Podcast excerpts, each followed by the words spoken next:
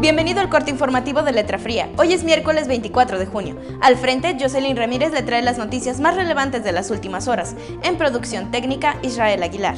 El presidente municipal de Autlán, Miguel Ángel Íñiguez Brambila, aseguró en entrevista a Letra Fría que se llegó a un acuerdo con la Comisión Federal de Electricidad para evitar el corte de la energía eléctrica por falta de pago situación que afectaría el alumbrado público y el funcionamiento de los pozos de agua potable que abastecen a la población.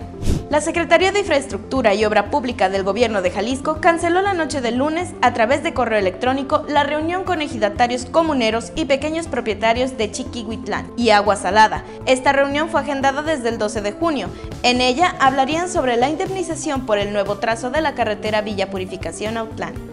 Pasadas tres semanas de las represiones y detenciones arbitrarias en Guadalajara, 14 elementos de la Fiscalía del Estado de Jalisco fueron suspendidos este martes por orden de la Contraloría Interna de la Fiscalía.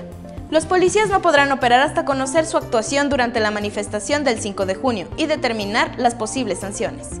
La diputada federal por el Distrito 18, Mónica Almeida, presentó un punto de acuerdo ante la Cámara Alta, en el que propone que por su atención a pacientes portadores de COVID-19, el personal médico y administrativo de la Secretaría de la Marina, Defensa Nacional y Salud del Gobierno federal deben recibir un bono que retribuye el esfuerzo de los trabajadores en primera línea. La Universidad de Guadalajara, en conjunto con el Instituto Tecnológico de Massachusetts, se encuentra trabajando para recabar sonidos de tos en pacientes de COVID-19 y de la población en general, con el fin de elaborar un algoritmo para lograr la detección temprana de este virus. Este espacio es patrocinado por Tinta Magenta, Llantas y Servicios Robles, Exportaciones Cepeda y Nissan Rancagua. El equipo de Letra Fría le desea un excelente miércoles.